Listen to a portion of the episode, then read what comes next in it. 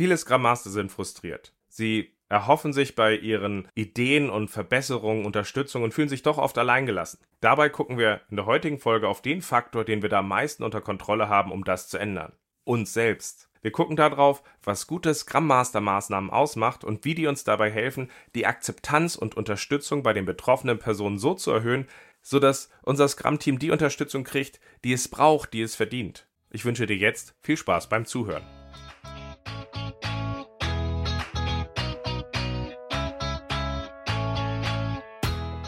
Ist einfach zu verstehen. Die Krux liegt in der Anwendung für deine Zwecke, in deinem Kontext. Der Podcast Scrum Meistern gibt dir dazu Tipps und Anregungen. Moin Moin, in der heutigen Folge sprechen wir darüber, was gute Scrum Master Maßnahmen ausmacht. Schön, dass du dabei bist. Mein Name ist Ralf Kruse. Ich helfe Organisationen durch Training und Coaching agile Herangehensweisen effektiv zu nutzen und das ohne Dogma und Methoden als Selbstzweck. Und genauso möchte ich heute mit dir darüber sprechen, was gute Maßnahmen eines Scrum Masters ausmachen. Schön mal wieder hier zu sein. Die Sommerpause hat dann doch ein bisschen länger gedauert als gedacht und ich habe von einigen von euch auch schon die Rückmeldung gekriegt, dass der Sommer jetzt hier ein bisschen länger dauert. Schließlich hat es bei euch ja schon geschneit. Aber bei mir war es einfach so, dass ich seit dem Sommer bei dem Podcast ein bisschen aus dem Tritt gekommen habe oder ich könnte es auch so formulieren, die Dynamik äh, von meinem, die wachsende Dynamik meiner Kinder passte nicht unbedingt zu den Zeiten zusammen, wann ich versucht hatte, Podcasts aufzunehmen. Und sicherlich kennt der ein oder andere von euch ja auch die Herausforderung von Kindern und Homeoffice, aber ich habe tierisch Bock, jetzt weitere Themen aufzuarbeiten und äh, freue mich da halt einfach auch auf den Austausch mit euch, auf die schon jetzt äh, zwei fest terminierten Interviewfolgen, die kommen werden. Und äh, das wird cool. Ganz grundsätzlich habe ich nämlich parallel zu den Podcast-Folgen jetzt auch in der Community als auch in der Interaktion im Mentoring-Programm unglaublich viel dazugelernt. Also es gibt einige Themen rund um den Scrum Master, wo ich sagen muss, da lerne ich aus diesem Diskurs einige Themen, die ich früher gar nicht so klar formulieren konnte, jetzt endlich so griffig zusammenzukriegen, dass man daraus einfach auch eine inhaltlich gute Folge machen kann. Und ich glaube, wir müssen diese Themen aufarbeiten, weil wenn wir sie schwammig lassen und bei es kommt drauf anlassen, dann werden wir immer wieder auch alle in dieselben Probleme reinlaufen. So gesehen ähm, ist diese Folge die erste in dieser Reihe oder dieser Richtung, die hier aufgenommen wird zu den guten Maßnahmen als Scrum Master, aber da sind jetzt schon auch einige andere spannende Inhalte entstanden und natürlich würde ich mich auch freuen, wenn du mit dazu kommst, in unserer Scrum Meistern Community mitzudiskutieren. Link findest du über die Webseite und auch hier über den Podcast.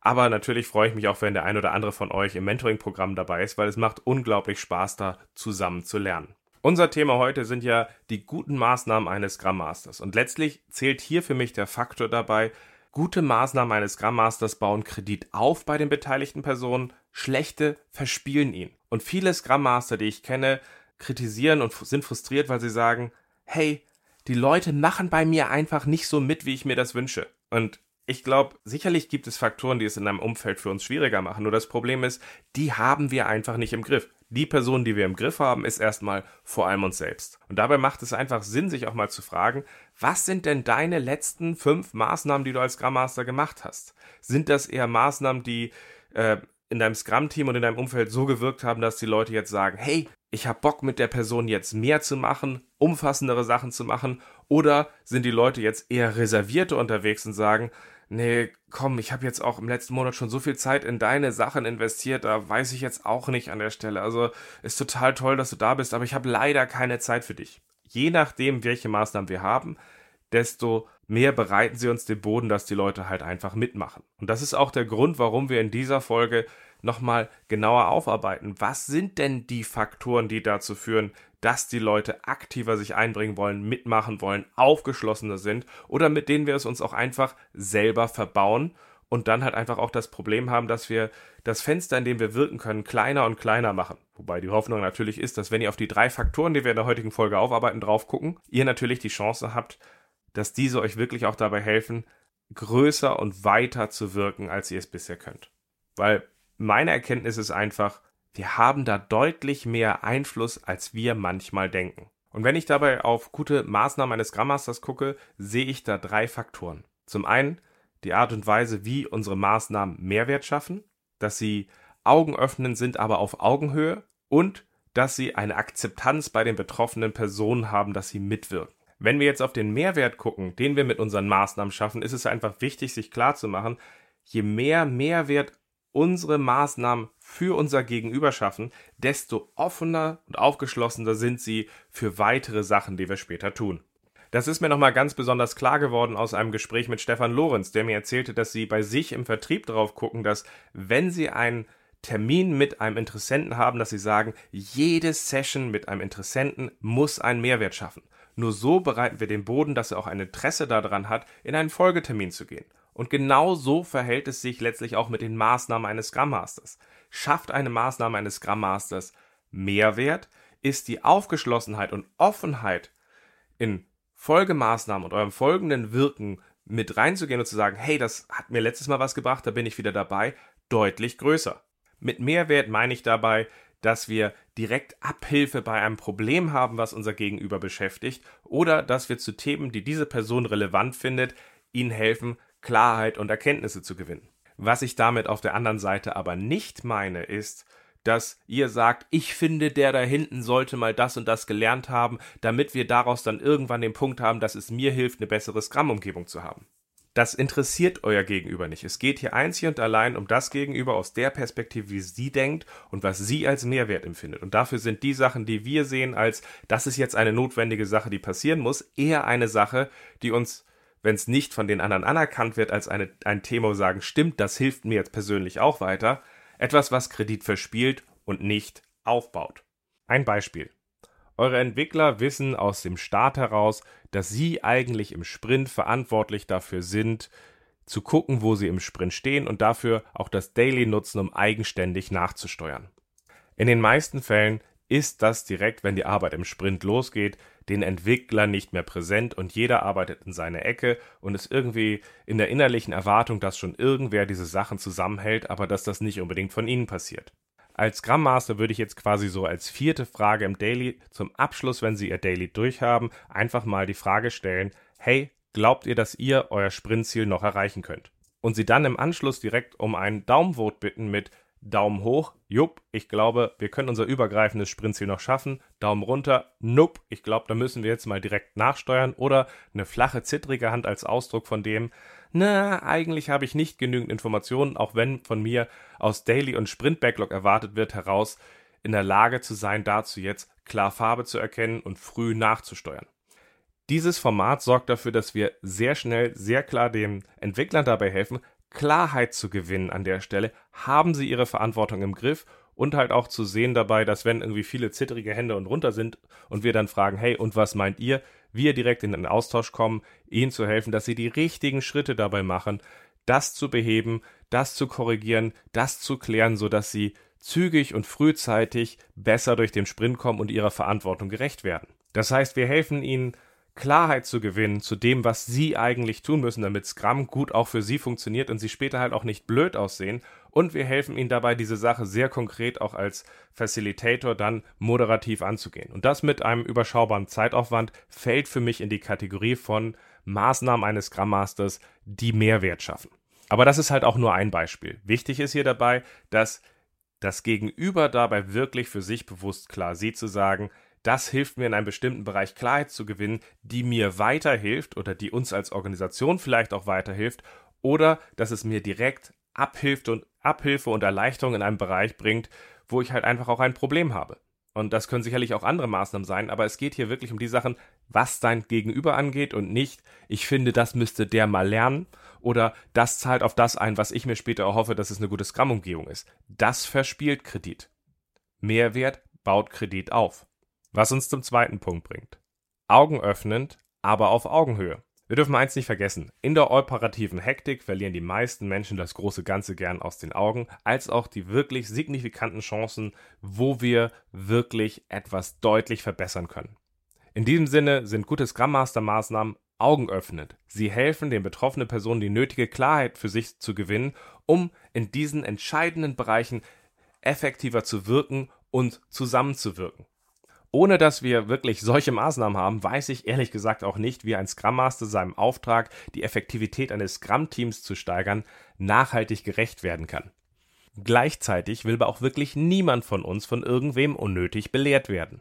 Nichts ist mehr kontraproduktiv als ein altkluger Scrum Master, der in seinem Sendungsbewusstsein den Leuten das, was er für klug hält, bei drei versucht aufzuzwingen und überzuhelfen und gleichzeitig sie dabei als Unwissende der Agilität herabzuwürdigen.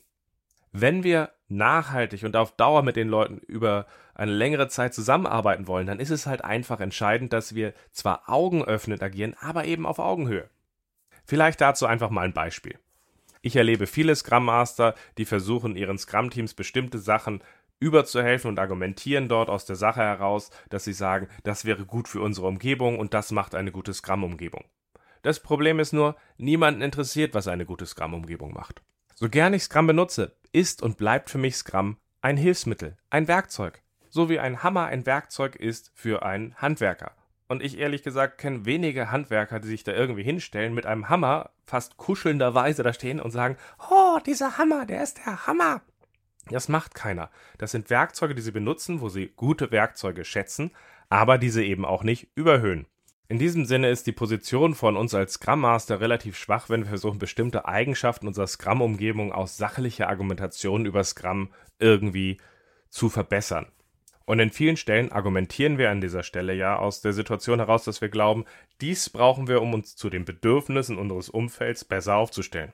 Deswegen gehe ich in einer solchen Umgebung gerne los und trinke irgendwie mit dem Dutzend Stakeholdern drumherum einen Kaffee und sag sowas in der Art wie Ich bin eine gute Fee. Erzähl mir an der Stelle, wo hoffst du, dass wir in einem Jahr besser aufgestellt sind? Ja, vielleicht ohne die gute Fee, aber ich gehe zu denen hin, trinke mit jedem mal so einen 20 Minuten Kaffee und versuche einfach mal zuzuhören und zu hören, was ist denen wichtig für eine gute Aufstellung. Nicht, wie bewerten Sie die Arbeitsweise, welche Arten von Arbeitsweise wünschen Sie sich, sondern rein von dem Punkt dabei, wo hofft ihr, dass wir gut so aufgestellt sind. Was ist euch in einer guten Aufstellung von uns wichtig? Und wenn ich diese Punkte von diesen Dutzend Stakeholdern zusammen habe, dann gehe ich zum Beispiel dann gerne in eine Retrospektive hin, tausche den Gather Data Teil auf, aus, wo wir eben mal dann ausnahmsweise nicht gucken, was war gut, was war schlecht, sondern gehe da einfach hin und sage, okay, ich habe hier mit den Stakeholdern drumherum mal einen Kaffee getrunken, was denen wichtig ist, wozu wir gut aufgestellt sind. Und dabei kam wiederkehrend folgende Top 3 draus. Und der Top 1 Punkt ist zum Beispiel Qualität und Dazu würde ich jetzt als erstes gern mal eine Skalierungsfrage machen. Also ich hätte gern von jedem von euch einmal zum Thema, wie wir zum Thema Qualität aufgestellt sind, auf einer Skala von 1 bis 10 ein Voting, wo er sagt, wo er denkt, so sind wir dazu aufgestellt. 10 dabei ist so etwas wie, wir sind gut aufgestellt zu dem, was Qualität ist, wir wissen, was Qualität ist, wir werden dabei stetig besser, wir kritisieren das Ganze auch stetig, so gesehen, die Welt ist schön. Auf der anderen Seite ist eins, wir wissen, dass unsere Qualität schlecht ist, sie wird tendenziell schlechter. Wir können es aber auch gar nicht so genau sagen, weil das irgendwie so ein sehr diffuses Bild ist an der Stelle. Aber hey, wir stecken uns täglich eine Kerze an, in der Hoffnung, dass es heute nicht zusammenkracht, sondern erst in einem Monat. Das wäre eins. Und dann frage ich sie einfach, hey, auf dieser Skala von 1 bis 10, wo denkt ihr, stehen wir da? Und dann lasse ich jeden halt einfach ein Vote machen.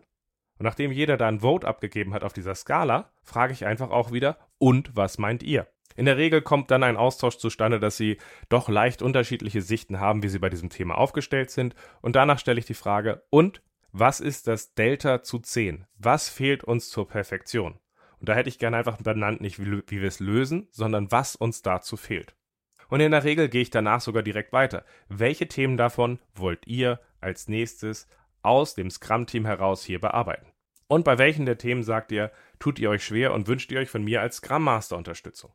Das heißt, ich schaffe es auch aus dieser Übung heraus, mein Mandat zu stärken, indem ich halt einfach mit ihnen drauf gucke an der Stelle, was wollt ihr davon alleine angehen und wir gucken da einfach in zwei Monaten nochmal drauf, wo ihr da steht und was sind die Punkte, wo ihr euch schwer tut und Unterstützung wünscht. Das Spannende jetzt aber an der Übung ist halt eben, dass ich eben nicht hingehe und bewerte, was denke ich ist eine gute Aufstellung zur Qualität und meine Sicht dabei reinbringe, sondern ich erst einmal die Themen klarer verdichte an der Stelle, die im Umfeld wichtig sind und das Team dabei bitte, eine eigene Einschätzung abzugeben, wie sie sich denn auf dieser Skala einschätzen würden und in einen Austausch reinkriegen. Das heißt, ich sorge für eine augenöffnende Klarheit zu einem Thema, was augenscheinlich dem Umfeld wichtig ist, aber halt eben ohne, dass ich sage, also ich finde bei dem Thema Qualität, da sind wir jetzt ganz schön hinten dran, da müssten wir mal ran. Nee, ich gehe hin. Das Thema scheint den Leuten wichtig zu sein. Das ist die Skala. Ordnet euch dabei mal ein, guckt mal, wie ihr dabei steht und guckt mal auch dabei, was wir als nächste Themen dabei angehen wollen. Das ist ja in keinster Weise belehrend. Und falls Sie dabei dann halt Themen feststellen, wo Sie sagen, da tun Sie sich schwer, da wünschen Sie sich Unterstützung, können Sie dieses halt eben auch ganz klar dabei pullen. Das heißt, es ist trotz der Klarheit bei einem so kritisch wichtigen Thema eine Sache, die dazu führt, dass es halt eben auf Augenhöhe passiert, weil ich dort eben auch mit einer Offenheit agiere, dass wenn jetzt das Team bei diesen Punkten, die sie dort wichtig ansehen, nicht einfach so lange nachfrage und ihnen überhelfe an der Stelle, dass ich dort eine andere Sicht habe, weil ich bin für diese Bewertung nicht zuständig. Hätte ich an dieser Stelle übrigens den Eindruck, dass es eine hohe Diskrepanz gibt, dass das Team diese Sachen nicht aufgreift, würde ich sehr wahrscheinlich ergänzend dafür gucken, wie wir dieses Thema und dieses Ergebnis dieser Bewertung zum Beispiel auch im Sprint Review aufgreifen. Und zu den Bewertungen von diesen Themen, zu denen wir gut aufgestellt sind, halt immer wieder auch dabei mit aufgreifen, so dass ein direkter Dialog jetzt auch noch zusätzlich zwischen Scrum-Team und Umfeld entsteht, aber das ist halt eben eine Sache, die darüber hinaus als separate Maßnahmen auch wieder passieren kann. Aber bei allen Sachen dabei bin ich ehrlich gesagt auch sehr offen, dass wenn das Umfeld sagt, hier ist alles fein, wenn das Gramm-Team sagt, hier ist alles fein, dann muss ich dort auch mit einer gewissen Offenheit agieren zu sagen, wenn ich mir jetzt nur aus ideellen Gründen wünsche, dass sie etwas schöner, besser, schlauer aufgestellt wird, dann bin ich hier falsch am Platz. Aber in den meisten Fällen ist es halt so, dass aus dieser Art von Skalierungsfrage, das zu reflektieren, das Team meistens sehr kritisch auch schon mit sich ist und viele Themen sieht, wie es drauf eingeht. Und das andere wäre halt etwas, wo ich die unterschiedlichen anderen Parteien in Austausch bringen muss. Und so gesehen ist das für mich der Punkt, den ich meine, halt auch mit dieser Augenhöhe, die ich dort haben will. Scrum wird nicht danach ausgestaltet, was ich als State of the Art ansehe, was dort gemacht werden muss und wo sie konform zu sein müssen, sondern Scrum ist eine Umgebung, die so aufgebaut wird, dass das Scrum-Team regelmäßig in einem Resonanzkörper unterwegs ist, in dem sie sehen, sind wir gut zu dem, was wir erreichen wollen, aufgestellt und was verbessern wir als nächstes. Und das stoße ich mit einer solchen Maßnahme genau, finde ich, in einer sehr geeigneten Art und Weise an, weil sie halt auch funktioniert, selbst in, einem, in den meisten Teams, die vorher gesagt haben, eigentlich ist doch alles gut oder und kommen dann doch in den passenden Austausch rein. Und das ist das Entscheidende hier. Wir agieren hier auf Augenhöhe ohne dass wir die Leute ungefragt belehren. Das heißt, irgendwie ungefragt irgendwie ihnen irgendwelche Sachen zu einer Methode, die sie gerade eh nicht interessiert, überhelfen, weil Scrum, wie gesagt, ist ja ein Hilfsmittel. Oder, was ich fast noch schlimmer finde, sind Scrum Master, die an der Stelle ihrem Team ungefragt und ohne sie auch überhaupt mal versucht zu haben, in die Verantwortung zu nehmen und sich das Mandat zu rollen, ihnen die nötige Reife abspricht. Das ist halt genau das Nichthandeln auf Augenhöhe und damit verliert man die Leute, die im Scrum-Team doch eigentlich mitarbeiten sollten und mit in die Verantwortung nehmen sollten, damit es eine wirklich nachhaltige Scrum-Umgebung ist, die uns mehr und mehr auch in der Ausgestaltung unterstützt. Deswegen achtet hier bitte darauf, augenöffnend auf Augenhöhe unterwegs zu sein. Was uns zum dritten Punkt bringt, nämlich der Akzeptanz durch die betroffenen Personen. Als Scrum Master sind wir auf die Interaktion mit den betroffenen Personen angewiesen. Nur wenn diese eure Maßnahmen ausreichend unterstützen, werden sie auch funktionieren und ihre Wirkung entfalten. Vergesst das bitte nicht. Und das ist jetzt vielleicht nochmal so ein bisschen der Unterschied bei den beiden Punkten davor, ähm, Augen öffnend auf Augenhöhe und äh, Mehrwert schaffen. Ist dieser Punkt jetzt einer, der eher im Vorwege entschieden wird, wie die Leute dort drauf gucken und eben bei eurer Maßnahme mitgehen und euch unterstützen? Und dabei dürft ihr eins nicht vergessen, ihr steht ja bei dem Product Owner, den Entwicklern, dem Umfeld, auch wenn sie es nicht böse meinen, immer in Konkurrenz zu ihrer eigentlichen Arbeit. Ja, als Scrum-Team sind wir eigentlich für ganz viele Sachen auch gemeinsam verantwortlich, aber in der Realität steckt der Product Owner im Zwiespalt zwischen all den Erwartungen der Stakeholder und dass er guckt, dass er genügend Sachen für den nächsten Sprint bereit hat zum Beispiel. Und die Entwickler sind sehr stark in dem Fokus, dass sie das aktuelle Sprintziel schaffen oder halt auch an technischen Themen gebunden. Da sind halt einfach Themen wie lasst mal einen Schritt zurückgehen und lasst mal gucken, wie wir hier besser werden, ein Zeitinvest, für den sie erstmal überzeugt werden müssen. Und deswegen ist es als erster Schritt ungemein wichtig, dass ihr euch bewusst macht, wie hole ich eigentlich die betroffenen Personen, die ich für eine Maßnahme hole, zu dieser Maßnahme auch ab, dass sie sagen, jupp, ich sehe, das hat einen Mehrwert für mich, für das Team, für die Organisation, wo sie sagen, das kann ich jetzt erstmal mitgehen, weil das hilft uns da durchaus weiter. Das ist halt einfach erstmal die Frage, kommt diese Klarheit rüber oder erwartet ihr einfach Konformität? Und natürlich ist dieser Punkt jetzt erstmal auch maßgeblich geprägt durch diesen Punkt, der Mehrwert durch die vorhergehenden Maßnahmen, die ihr gemacht habt. Weil ihr habt natürlich jetzt hier den Grundstein gelegt, wenn ihr gute Maßnahmen hattet, wo die Leute immer wieder sagen, Mensch, das hat uns weitergebracht, sei es mich, das Team, die Organisation, das hat mir Erkenntnisse gebracht, das hat mir Abhilfe gebracht. Wenn ihr das gemacht habt, dann ist es natürlich so, dass ihr es zusehends halt auch hier wieder mit der Akzeptanz der Leute, wie sie mitgehen, leichter macht. Oder dummerweise halt eben auch umgekehrt. Aber der wirklich entscheidende Punkt, mit dem die Akzeptanz bei eurem Gegenüber steht und fällt, ist der effektive Umgang mit der Zeit eures Gegenübers. Je mehr Zeit eure Maßnahme einer einzelnen Person wegnimmt, desto geringer wird ihre Akzeptanz dafür sein. Schließlich steht ihr ja in Konkurrenz zu ihrer in Anführungszeichen echten Arbeit und das macht sie halt mehr oder weniger aufgeschlossen. Oder anders gesagt, sie werden nicht sofort Juhu schreien, wenn ihr da hingeht und sagt, wir brauchen jetzt eine dreistündige bereichsübergreifende Retro, in der wir alle Leute zusammenholen, weil ihr haltet das für wichtig. Da gibt's halt eben dann andere Maßnahmen, die effektiver mit ihrer Zeit umgehen, zu denen sie eher aufgeschlossen sind und mit denen ihr dann erstmal auch den Kredit aufbauen könnt an der Stelle, so dass die Leute irgendwann später auch sagen, stimmt, da gehe ich halt auch mit drauf ein. Das heißt, für diesen Umgang mit Zeit für mich, je kompakter eure Maßnahme ist, umso besser. Die besten Maßnahmen, die wir als Scrum Master machen, da dauert es länger darüber zu diskutieren, ob wir sie jetzt tun, als sie durchzuführen. Nehmen wir da als Beispiel meine Abschlussfrage in einem Daily Scrum. Hey, könnt ihr euer Sprintziel schaffen?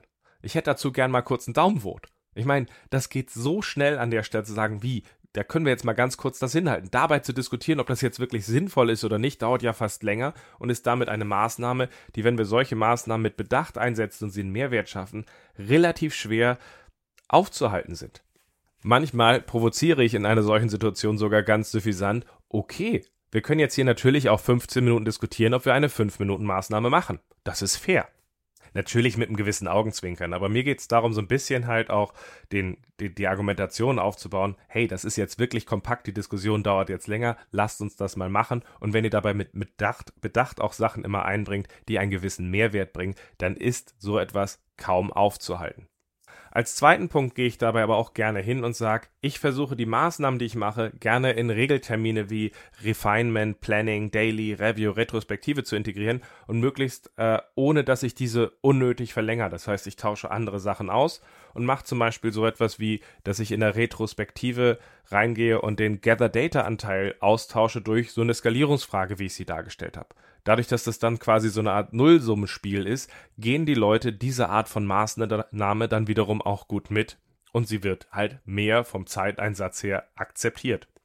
Aber als dritten Punkt gehe ich halt auch gerne hin und versuche erstmal große übergreifende Sessions zu vermeiden, wenn ich das Gefühl habe, dass die Akzeptanz dafür noch nicht da ist.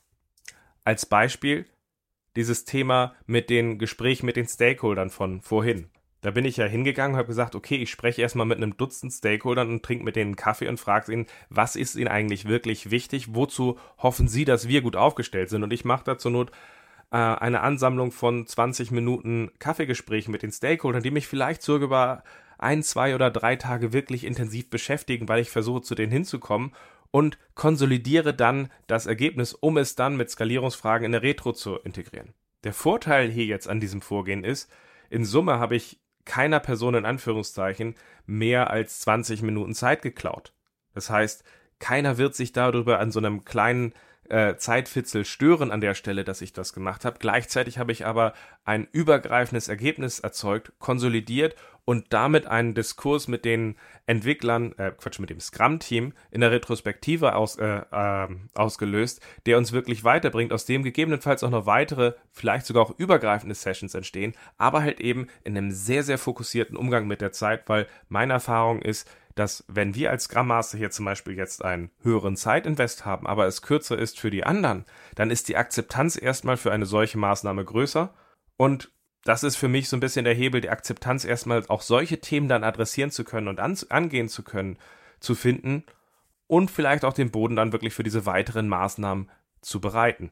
Und das Coole jetzt an kurzen Maßnahmen ist jetzt wieder, die kann ich mal schnell mal eben anfangen. Wenn es mal kurz kurz ist an der Stelle, schafft es für mich auch wiederum den Punkt dabei, dass ich mutiger werde, halt mal Themen auszuprobieren. Ich meine, selbst wenn ich jetzt irgendwie sechs meiner zwölf äh, Stakeholder-Gespräche geführt habe und feststelle, das kriege ich jetzt nicht ganz so konsolidiert, aber hey, es ist ein gutes Gespräch mit den Leuten. Also spreche ich dann vielleicht noch mit den weiteren sechs oder eben nicht, aber zur Not ist es halt nicht schlimm, wenn ich danach das Ganze dann halt umbiege und zum Beispiel doch nicht meine Skalierungsfragen stelle. Oder wenn ich so ein Downvote mache und feststelle, dass die ähm, Entwickler sich aus irgendwelchen Gründen damit im Daily schwer tun, kann ich danach immer noch sagen, okay, ich wollte hier mit was probieren an der Stelle, ich würde gerne nochmal in Einzelgesprächen äh, rausfinden, was hier eigentlich gerade passiert ist und habe dann auch wieder einen Erkenntnisgewinn, wie ich dabei weiterkomme. Das heißt, es hilft mir wirklich ganz anders auch ins Tun zu kommen und tun heißt in diesem Fall als Scrum Master eben auch in der Umgebung und in der Interaktion lernen.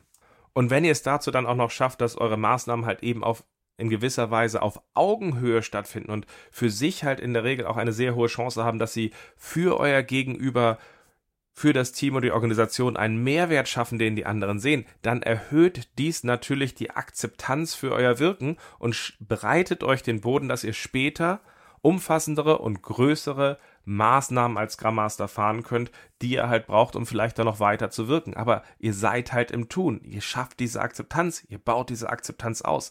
Und das ist halt der Trick. Anstelle davon zu träumen, hey, was habt ihr noch an großen Sachen, die ihr erstmal machen könnt, könnt ihr halt ebenso den Boden bereiten und die Leute gewinnen. Die drei Eigenschaften, die ich hier von guten Maßnahmen geteilt habe, sind für mich der Schlüssel, um die betroffenen Personen wirklich nachhaltig für eine Unterstützung zu gewinnen und sukzessive wirklich auch den Raum unseres Wirkens auszuweiten. Andersrum habe ich aber auch den Eindruck, dass wir, wenn wir diese Punkte nicht im Blick haben, die Leute verlieren und wir uns ebenso halt auch unbewusst das Leben unnötig schwer machen. Deswegen halte ich es als wichtig, dass wir uns als Scrum Master immer auch mal wieder Fragen wie die folgenden stellen. Wie oft agieren wir belehrend, weil wir glauben, dem Team ungefragt etwas vermitteln zu müssen, wie es richtig geht? Wie oft halten wir uns an sehr umfassende Methoden fest, damit wir uns als Scrum Master vor allem sicher fühlen, statt auf die Bedürfnisse der Gruppe einzugehen? Wie oft fordern wir zusätzliche umfassende Sessions, die den betroffenen Personen aus ihrer eigentlichen Arbeit erstmal Zeit rauben? Und ja, ich sehe hier auch viele ungefragte, übergreifende Anstöße zu Retrospektiven als kritisch an. Wie oft bringen wir in unser Scrum-Team Verbesserungen ein, wo wir das Scrum-Team im Dunkeln lassen, wie uns das bei den eigentlichen Zielen, was wir hier als Ambition erreichen wollen, hilft, anstelle einfach nur die Scrum-Umgebung schön zu machen. Wie oft liegt der Fokus unseres ersten Termins in einem neuen Scrum-Team mehr auf unserer neuen Rolle als auf dem, was das Scrum-Team erreichen will und wie es sich dabei Unterstützung wünscht? Ich hoffe, diese Fragen geben dir den ein oder anderen Anstoß, sich zu fragen, hey, finde ich mich da drin wieder? Habe ich dort vielleicht einen Punkt, wo ich auch an mir arbeiten kann? Weil je mehr wir es schaffen, dass wir auf die Leute eingehen, je mehr wir ihnen Mehrwert schaffen, je mehr wir ihnen helfen, wirklich neue Erkenntnisse zu bringen, aber auf Augenhöhe und wir halt eben auch aus ihrem Korridor an Akzeptanz, den sie uns geben, agieren, desto effektiver können wir wirken. Und wir dürfen eins nicht vergessen. Gerade am Anfang agieren viele Leute in einem Scrum-Team erstmal aus einer Toleranz heraus, okay, ich muss dem neuen Jahr eine, äh, eine Chance geben, aber gerade in diesem ersten Teil, wo die Leute erstmal, na gut, dann mache ich halt mit, mitmachen, ist es entscheidend, dass wir diesen Kredit, den wir brauchen, aufbauen, mit dem wir dann später breiter wirken können und den nicht einfach verspielen zu sagen, naja, die Leute sind dabei, das ist gegeben. Passt auf, dass ihr gerade am Anfang nicht einfach den Kredit verspielt. Aber genau deswegen hat sich ja auch für mich bewährt, sehr früh am Anfang auch darauf zu achten, dass man sehr kompakte Maßnahmen findet, mit denen man sehr früh ins Handeln kommt. Weil frühes Handeln mit den richtigen Maßnahmen heißt halt eben auch früh Wirkung zu erzielen und früh Wirkung für das Gegenüber zu äh, erzielen heißt ja auch, Akzeptanz zu schaffen und damit die Basis zu schaffen, dass wir später auch weiterwirken können, dass wir umfassendere Maßnahmen machen. Aber das bringt auch gleichzeitig so ein bisschen den Punkt rein, wie so eine Wechselwirkung zwischen diesen drei Faktoren entsteht, weil aus dem, dass ich früh mit einfachen Maßnahmen, kleinen Maßnahmen ins Tun komme wiederum, fällt es mir wiederum auch sehr leicht, aus Augenhöhe zu agieren, weil ganz ehrlich, ich versuche aus der Interaktion zu lernen und Erkenntnisse über die Umgebung zu gewinnen. Das macht es mir natürlich leicht, relativ offen zu sein über das, was wir dort, wenn wir, wenn wir dort äh, bestimmte Sachen zusammenführen oder bestimmte Sachen uns angucken, wirklich draus zu lernen oder auch einfach offen zu sein, was die Leute einem dabei mitgeben, anstelle, dass ich es nur mache, um ihnen irgendwas überzuhelfen. Und was da natürlich sehr spannend ist und was mich immer wieder beeindruckt, ist der Punkt, wie viele Leute man auch über diese Herangehensweise, dass man halt wirklich Mehrwert für sie schafft, dass man augenöffnend aus Augenhöhe agiert und gleichzeitig sehr sensitiv mit ihrer Zeit umgeht und diese Akzeptanz schafft für diese Maßnahmen, die man mit reinbringt, wie viele Leute man wirklich auch gewinnen kann dafür, dass man die Umgebung gemeinsam gestaltet und dass sie da einen aktiven Beitrag zu leisten. Und deswegen ist mein abschließender Appell, schreib deine Kollegen nicht zu früh ab. Häufig, wenn wir im ersten Moment denken, diese Person hat die falsche Haltung, das falsche Mindset oder dieses Team ist zu unreif, um Verantwortung zu übernehmen, gibt es viele Möglichkeiten, wie wir sie anders und besser für eine gemeinsame Ausgestaltung der Arbeit gewinnen können. Und damit ist so viel mehr möglich. Wenn du dazu mehr wissen möchtest, schau dir gerne mal mein YouTube-Video an, wie du als Scrum Master echte Veränderung bewirkst. Ich verlinke das auch nochmal in der Beschreibung. Und ansonsten hoffe ich, wir hören uns bald wieder in der nächsten Folge. Bis dann.